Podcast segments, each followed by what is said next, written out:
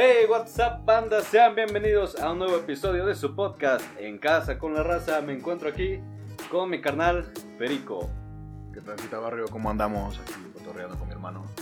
Sí, eh, pues tuve la oportunidad de poder platicar con él ya que él se encuentra viviendo en la ciudad de Querétaro. Eh, pues él no vive aquí conmigo aquí en Puebla. Y pues dije, pues ¿por qué no? Grabar algo con él, un episodio especial. Y espero que les guste. El tema de hoy va a ser los villanos de las películas animadas. Todos los icónicos, ¿no? Todos los todos malvados, los, los que, los que marcan la etapa de los niños. Sí, porque yo creo que pues esos son los villanos que desde chiquitos te van quedando como en la memoria, ¿no?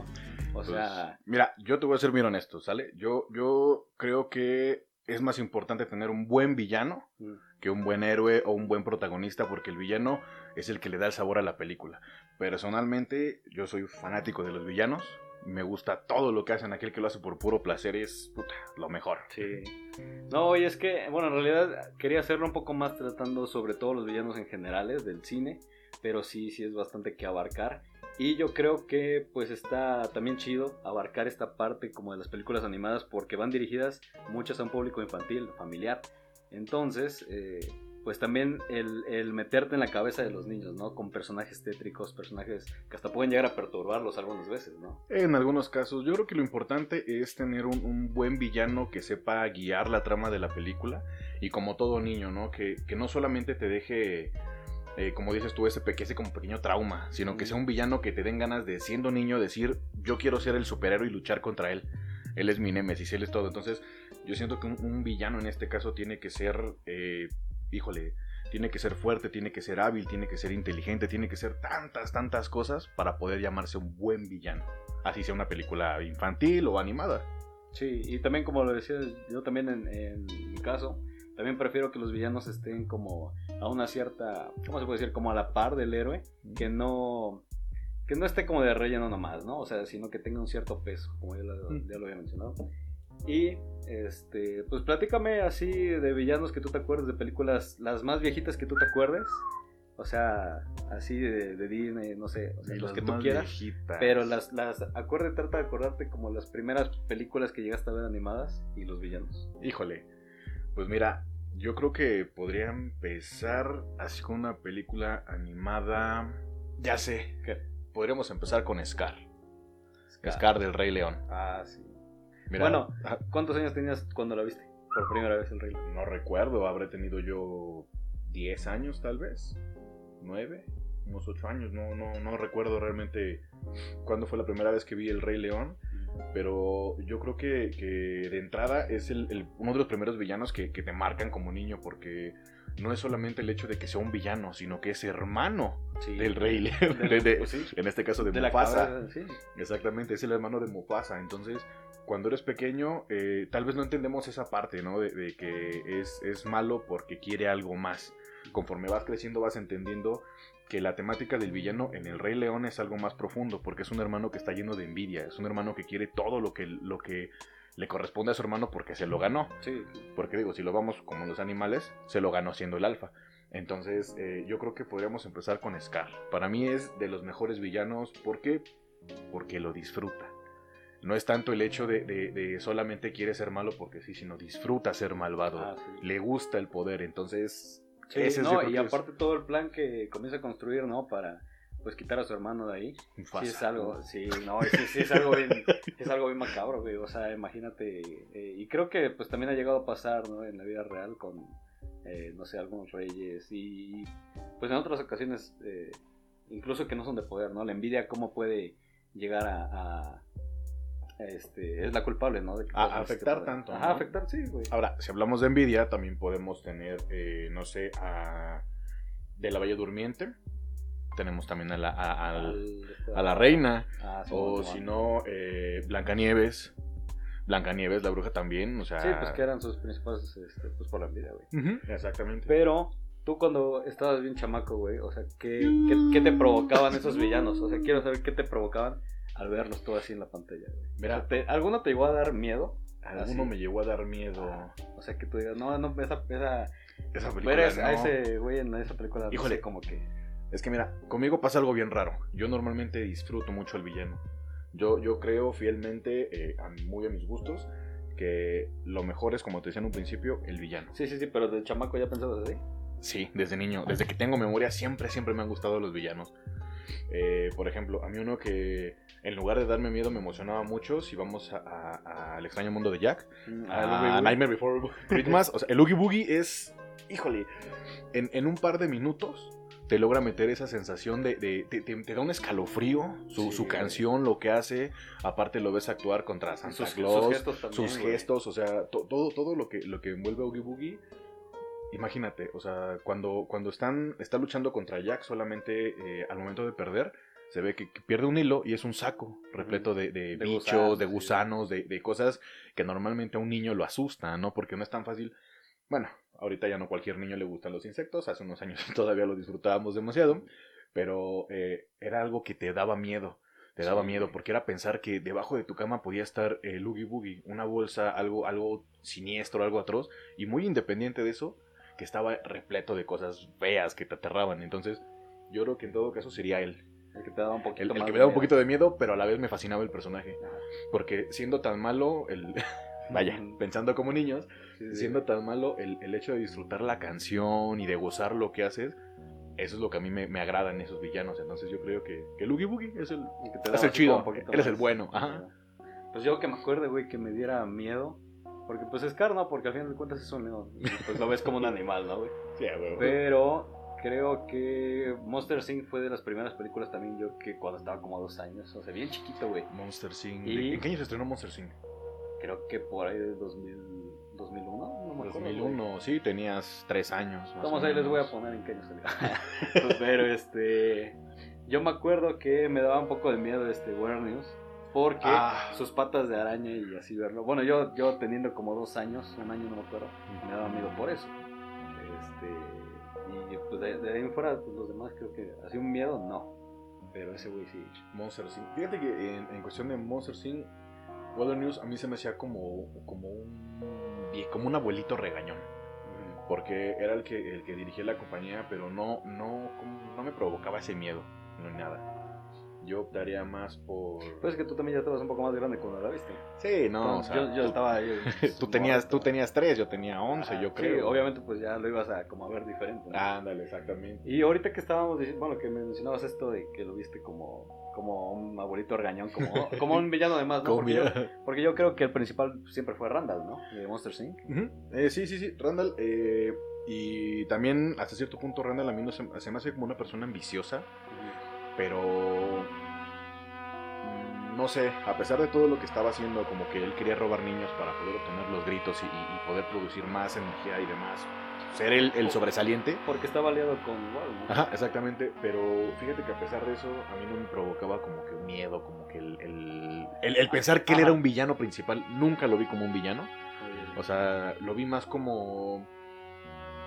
Como un extra que ayudaba a cumplir. como el secuaz. Como el Warner, secuaz, ¿no? exactamente. Sí, sí, pero realmente, o sea, uno para mí era el abuelito regañón, el malo, Waternos, y, y, y Randall fue como.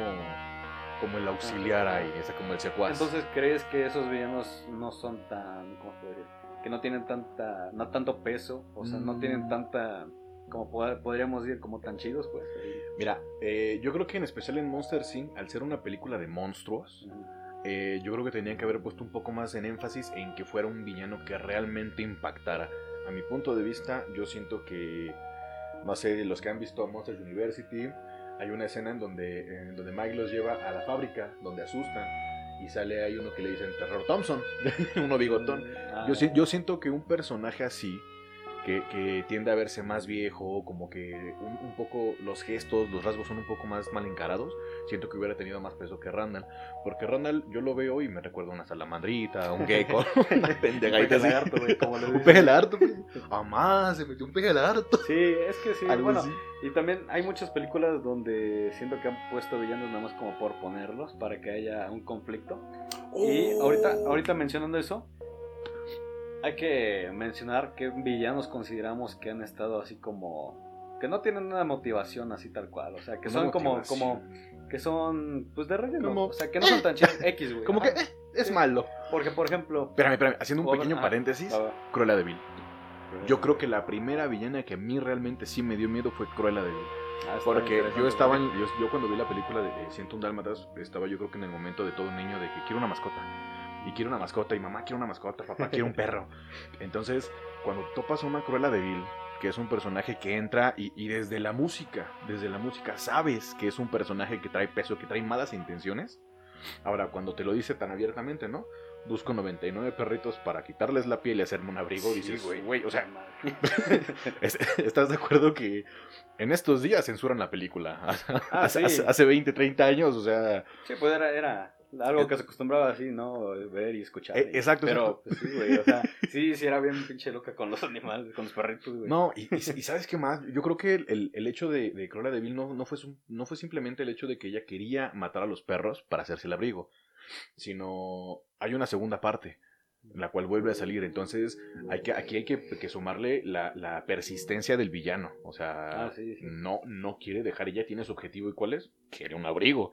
Entonces, el persistir yo creo que también le da peso a ese villano. Sí, Porque a pesar de que es otra película y, y cambia un poco la temática, eh, sigue siendo el mismo peso de yo quiero, pues quiero chingarlos. sí, no, va y, y pronto. sí está tan chido porque, como decías, ¿no? O sea, se mantiene todavía en la secuela. O Eh. sea, si, si hubiera sido nada más como, ah, pues esta es ya con eso, ¿no? O sea, eh, que aprenda la lección y ya, pues nada más lo hubieran ocupado ahí. Pero vieron que tenía tanto potencial que lo siguieron utilizando. Y este es- también, bueno, no sé si sabías, pero están preparando un live action de Cruella. Sí, O sea, viene con, con esta Emma niña, Stone, la con de Emma Stone, La La la de La La. Ujú. Y este, ahí, ahí me doy cuenta, ¿no? Que pues sí, güey, o sea, es un personaje que tiene mucho potencial Sí, que sacarle. Siendo ella la villana cruela, no hay problema. Yo puedo ser su secuaz en cualquier momento. No, no, no me molestaría volverme malo en ese, con ella. Sí. Pero tú dirías que entonces este, Cruella sería una villana que te provocó. así, Yo creo que sí. Yo creo que Cruella fue la, la, la villana, la primera que me dio miedo. Porque, insisto, cuando tú eres niño tienes, estabas en la edad como que de quiero un Sí, perrito, que quiero esto, de donde le agarras el gusto y el amor a los animales, y de repente aparece una persona que te dice, sí, pues los quiero desollar. Sí, pues, pues, me gusta como para un abrigo, no es solamente el, el miedo de lo chale, pues qué me puede hacer a mí, sino los va a lastimar. Entonces, como niño yo creo que fue un personaje bastante bien trabajado y, y con, con habilidades muy muy buenas. Entonces yo creo que, que Cruella es la, la que más me da miedo. Y bueno, ahora sí, entrando como en villanos así más como... Irrelevantes. Irrelevantes, sí. ¿Quién, quién pondríamos, güey? Por ejemplo... Un villano irrelevante. Eh, por ejemplo, bueno, ya habíamos mencionado este Randall y Warnus, que sí, ya viéndolo, pues realmente, eh, a pesar de que estaban aliados, pues no tenían tanto, simplemente querían mantener la empresa, ¿no? O sea, era Sí. el plan de Warnus, mantener la empresa, y pues secuestrar a niños, pues sí está cabrón, güey, o sea, si lo piensas así. Bueno, pero, pero también velo, velo de este lado. O sea, yo, yo decía que no tiene tanto peso el, el- el personaje de, de Wilderness como tal. Porque, vaya, ya ahorita más grande lo, lo puedes ver así. No lo están viendo desde, desde la perspectiva de un humano, sino de un monstruo. Sí, sí, sí. Entonces es como si ahorita aquí en, en- en nosotros este, agarráramos, no sé, un perro para, para sacar más energía. O sea, no, no, en esos días como que no le ves tanto, tanta fuerza al villano. Entonces, no, creo que no, para mi gusto no. Otro villano que yo creo que no funcionaría. ¿Crees que... Pues es que Isma, de las locuras del emperador, o sea, su- su- era, era parte lo mismo, ¿no? Quería quitar a Cusco del trono. O sea, es algo que ya vimos, por ejemplo, este... ¿en cuál, cuál decíamos, güey? Que- que- De- con envidia, de Ujú. Cruella. ah, Scar. O sea, igual su, su- Ah, su- Scar.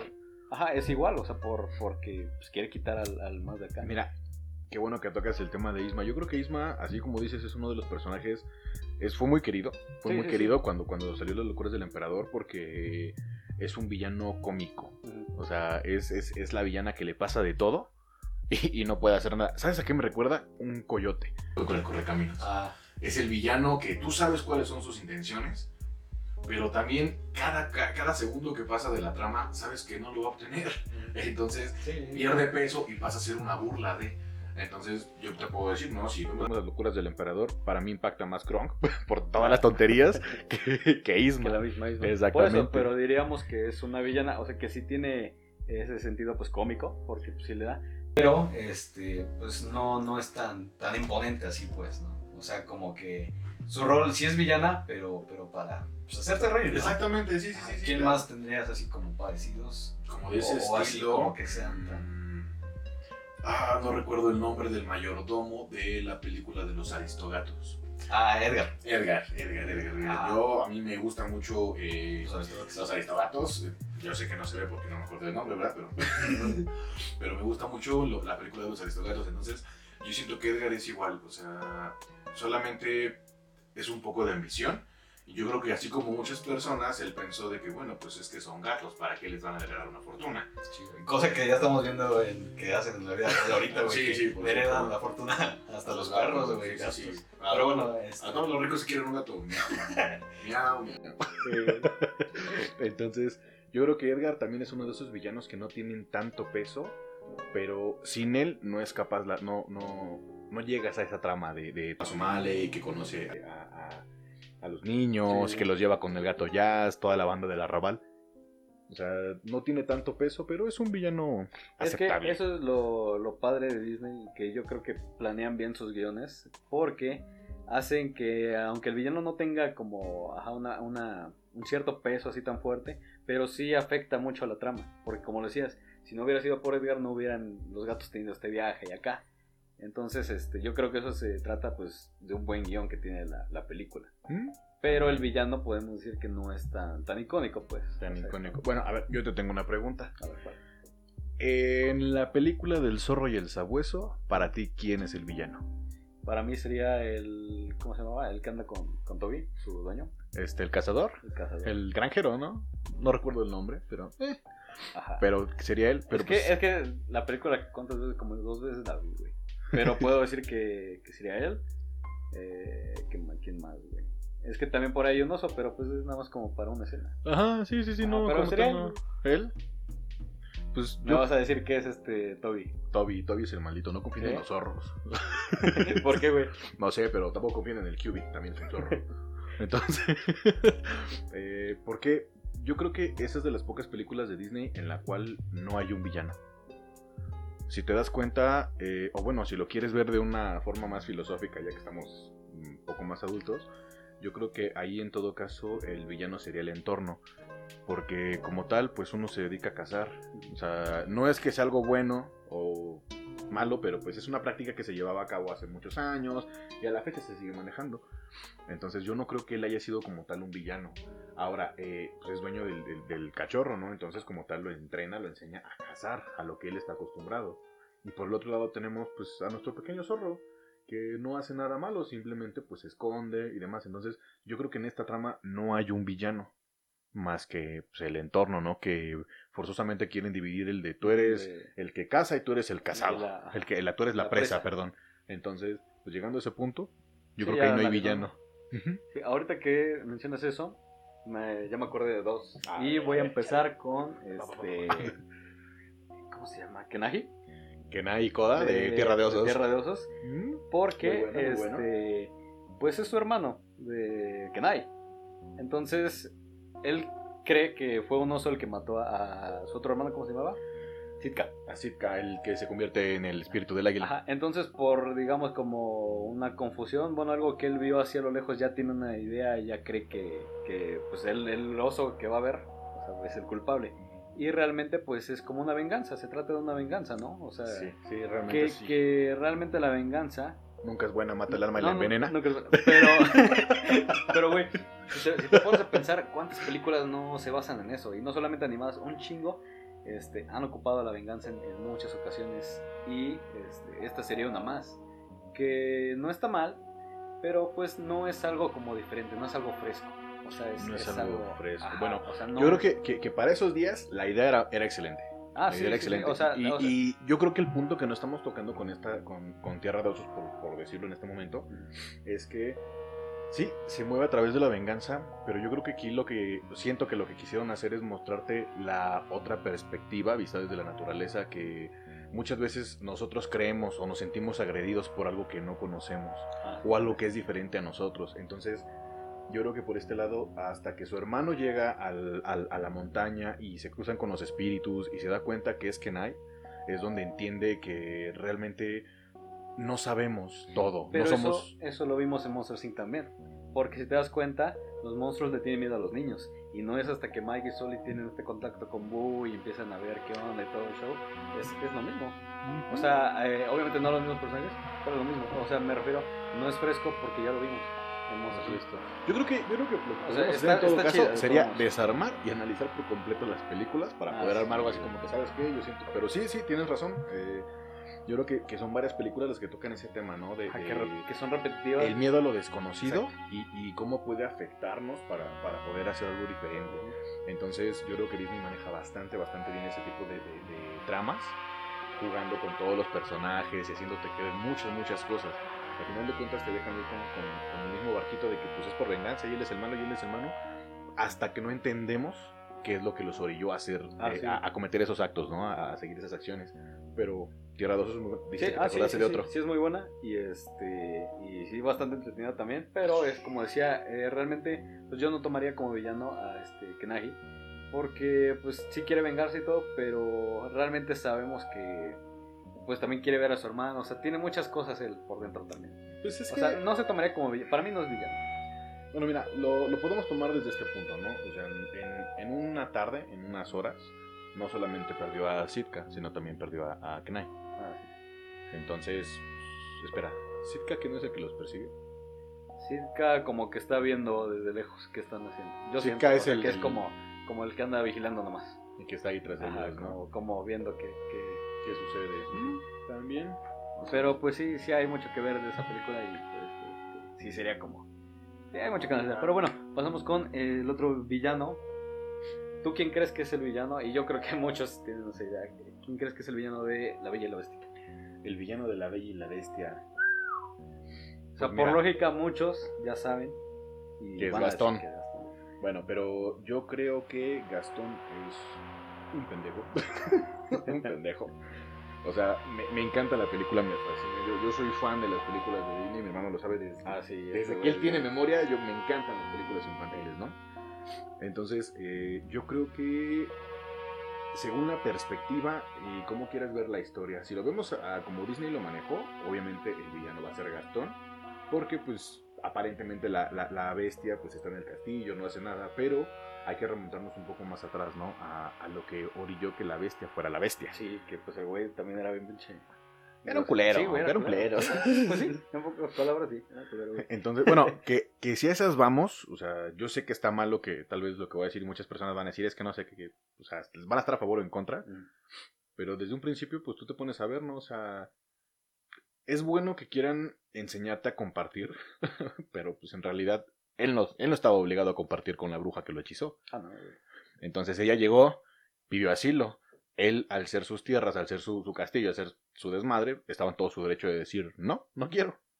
Entonces, si nos remontamos un poco más atrás, yo creo que hasta cierto punto el, el- la lección o la primera persona que aquí se ve o quedaría como malvado, pues puede ser ella. La- Pues sí, güey, también. Insisto, todo depende de la perspectiva, Ah, sí, pero... claro. pero pero me gusta porque la película se presta para eso, ¿no? Para verla desde distintas perspectivas. Y creo que la primera que te dan sería que pensar que es Gastón.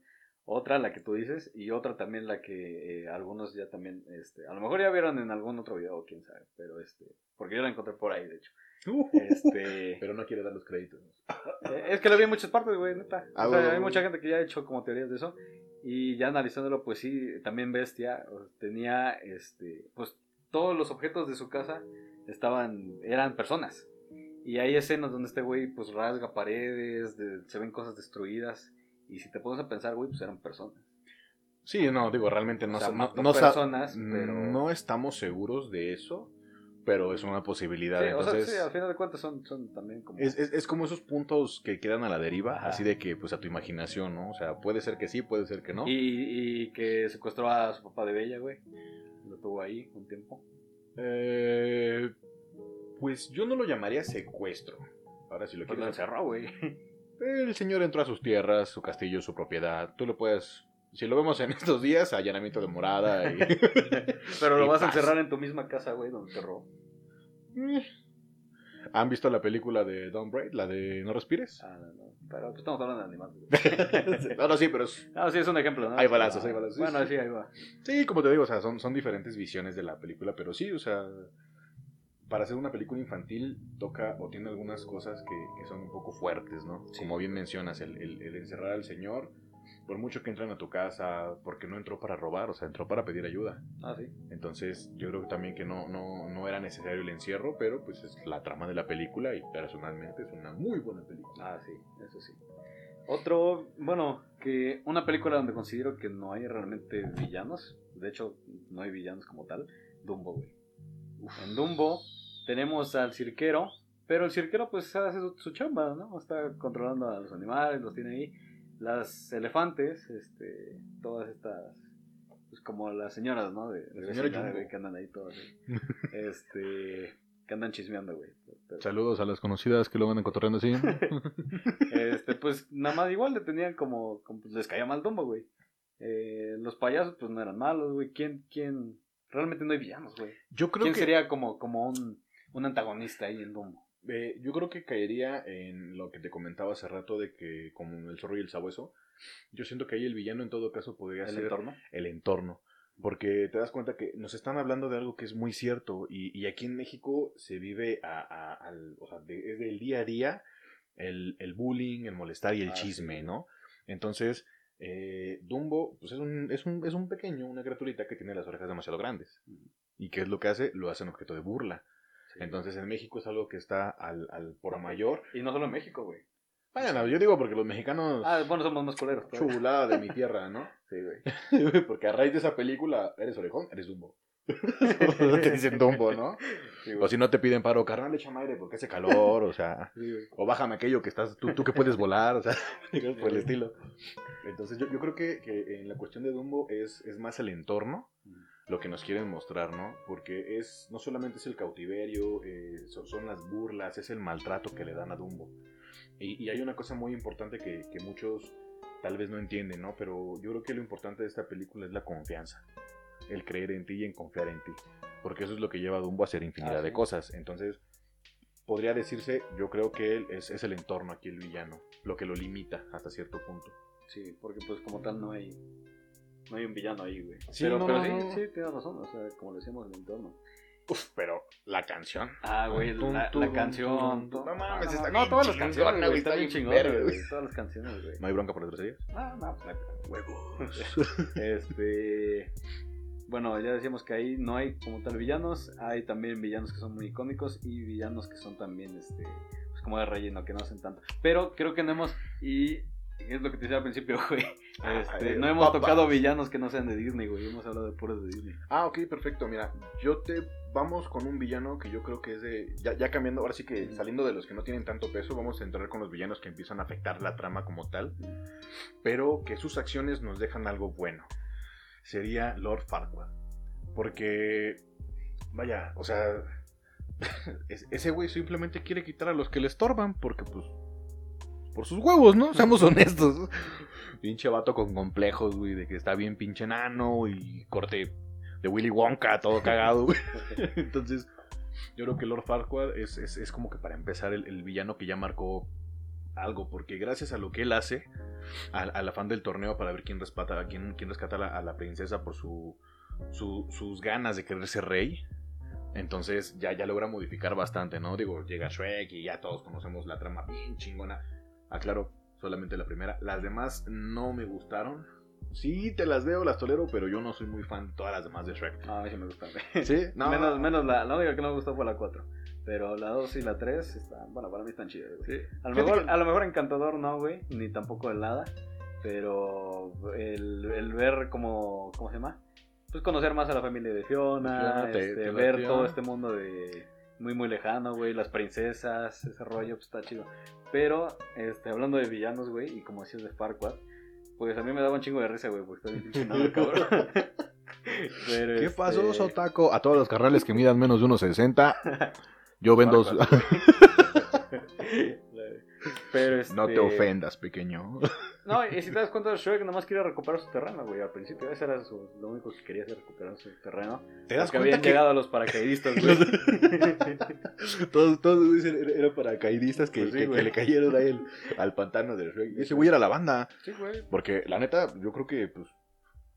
Mira, se- los pudo haber corrido fácil y rápido, tal vez. Digo, no creo que alguno le hubiera podido dar batalla. Pero dentro de todo también a Shrek nos lo marcan. A él lo quieren imponer como un, como un ogro, como el personaje malvado. Se me hace más como un antihéroe, güey. Bueno, sí sabes cómo son los antihéroes, ¿no? Deadpool. Deadpool, güey. O sea, Wolverine salvan- Hasta, ci- Wolverine hasta cierto punto también es antihéroe. O sea, salvan, salvan la, el- el- la trama eh, a, a los personajes, pero no porque Porque tengan una devoción por hacerlo. ajá. Sí, exactamente. Sí, sí, o sea, que también tienen ellos sus propias. Sí, no estamos hablando de un Peter Parker, ¿no? De, de con un gran Ajá, poder conlleva una gran responsabilidad. No, no, no. Estamos No, hablando de o que, sea, pues, que es por mi beneficio, que es por obtener algo que yo quiero y pues, si te- en eso te ayudo, pues chido, pero realmente no es como lo que yo quiera hacer. Exactamente. Eh, Pero, este, pero sí, güey, Farquaad, pues sí, o sea, mandó a todos ahí, güey, o sea, ni siquiera vio si había alguien ahí viviendo y todo. Pues es que le estorbaban, carnal. Pues, al final de cuentas, o sea, si, si, si, me estorba la piedra, pues la quito, ¿no? Entonces Pero- fue lo que pero sí aplicó el funcionó. pequeño. Pero sí funcionó bastante bien en la película, porque pues sí, güey, toda la historia y todo el viaje que hacen, pues, pues es lo que armó la película. Mira, Y- Shrek, es una película maravillosa porque Sí. desde la, la- la primera película rompe todos los esquemas. Sí, todos, güey. absolutamente Sí, todos todos. ¿eh? Entonces, eh, yo, yo me acuerdo que en esos días tú estabas bien chavito, Sí, estabas, estabas bien morrito. Pero, te- tal vez no te, digo, no te vas a acordar, pero tú eras fanático de Shrek. Sí, Entonces, no, sí tú, tú te aprendiste todos los diálogos de la película, güey, todos los sí, diálogos, güey. De- me- yo me acuerdo que estabas bien morrillo, güey, nos sentábamos a ver la película en el sillón y de repente era como que... Acostados ahí en la sala, güey. Te- Exactamente, sí, ¿te acuerdas? En el VHS poner la película, güey. Ah, sí, porque le vamos a todavía, uy, todavía en VHS. Había VHS, güey. Para los que no sepan, no es una enfermedad de transmisión, de, de transmisión sexual. Tengan cuidado, no se vayan a enfermar, chavos. Pero sí, nos sentábamos ahí en el sillón, nos ponemos un, un, un colchón en la sala, no sé si te Ah, acuerdas, sí, y empezamos a ver. Y, y, y ver la película contigo era. Tú la contabas. Era tu cuento favorito. Como el logro que todos querían, creían que era el malo, el que pensaban que era el feo, el, el que nadie quería, cómo terminaba siendo el personaje más querido y más aceptado. Y, y yo creo que eso, eh, a raíz de, de Shrek y de otras películas, eh, fue que empezó a evolucionar el, el hecho de ya no tener eh, ese mismo concepto de que feo, malo, bonito, es bueno. No, no, no, como que de ahí empezó a romper ese esquema y, y todo empezó a cambiar. Yo siento que eso de lo del feo y acá lo vimos desde antes con el jorobado. Y Frollo, y es no lo que iba, güey. Frollo, güey.